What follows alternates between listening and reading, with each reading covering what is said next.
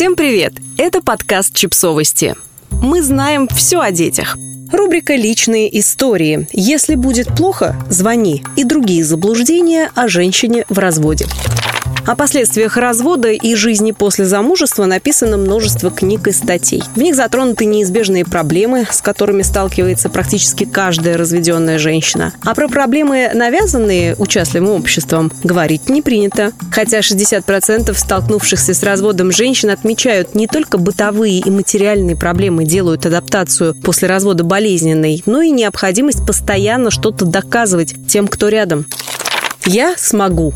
Не факт, что в круговерте бракоразводного процесса женщине приходит в голову пообещать это себе. Но доказывать это окружающим, от близких до коллег, ей приходится постоянно. И дело вообще не в том, что женщина поддается влиянию и ведется на общественное мнение. Просто так заведено, что одинокая женщина автоматически записывается в неудачницы. Вычеркнуть себя из этого списка и означает постоянную демонстрацию «я смогу». Психологи подчеркивают, мочь женщине после развода очень трудно.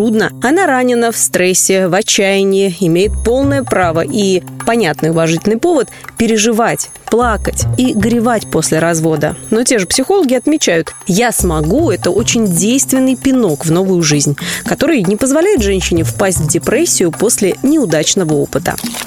«О, да ты похорошела!» Многие разведенные женщины слышат эту фразу от друзей и знакомых, которые произносят ее как-то разочарованно. Почему-то доброжелатели уверены, окончание отношений забирает с собой женскую привлекательность и сексуальность. Словно едва получив свидетельство о расторжении брака, женщина должна дурнеть, полнеть и стареть. Тем удивительнее статистика. Женщины, которые завершили неудачные отношения, быстрее приходят в прекрасную физическую форму, чем те, кто, разлюбив супруга, продолжает жить с ним. Впрочем, в 40% случаев разведенная женщина хорошеет, что называется, на зло. Еще в 20, чтобы ее не жалели и не упрекали в ошибочном решении уйти из семьи.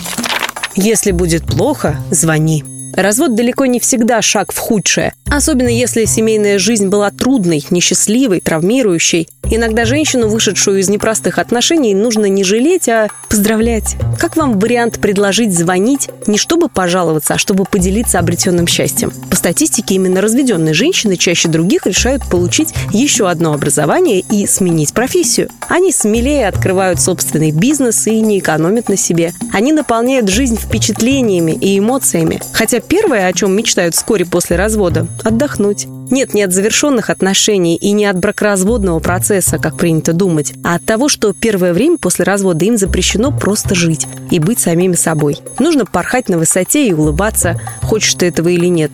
И ведь не хочешь, но делаешь вид, что хочешь. И мечтаешь однажды, от этого делаешь вид, что хочешь, хорошенько отдохнуть, как только найдется уютный, необитаемый остров. Подписывайтесь на подкаст, ставьте лайки и оставляйте комментарии. Ссылки на источники в описании к подкасту. До встречи!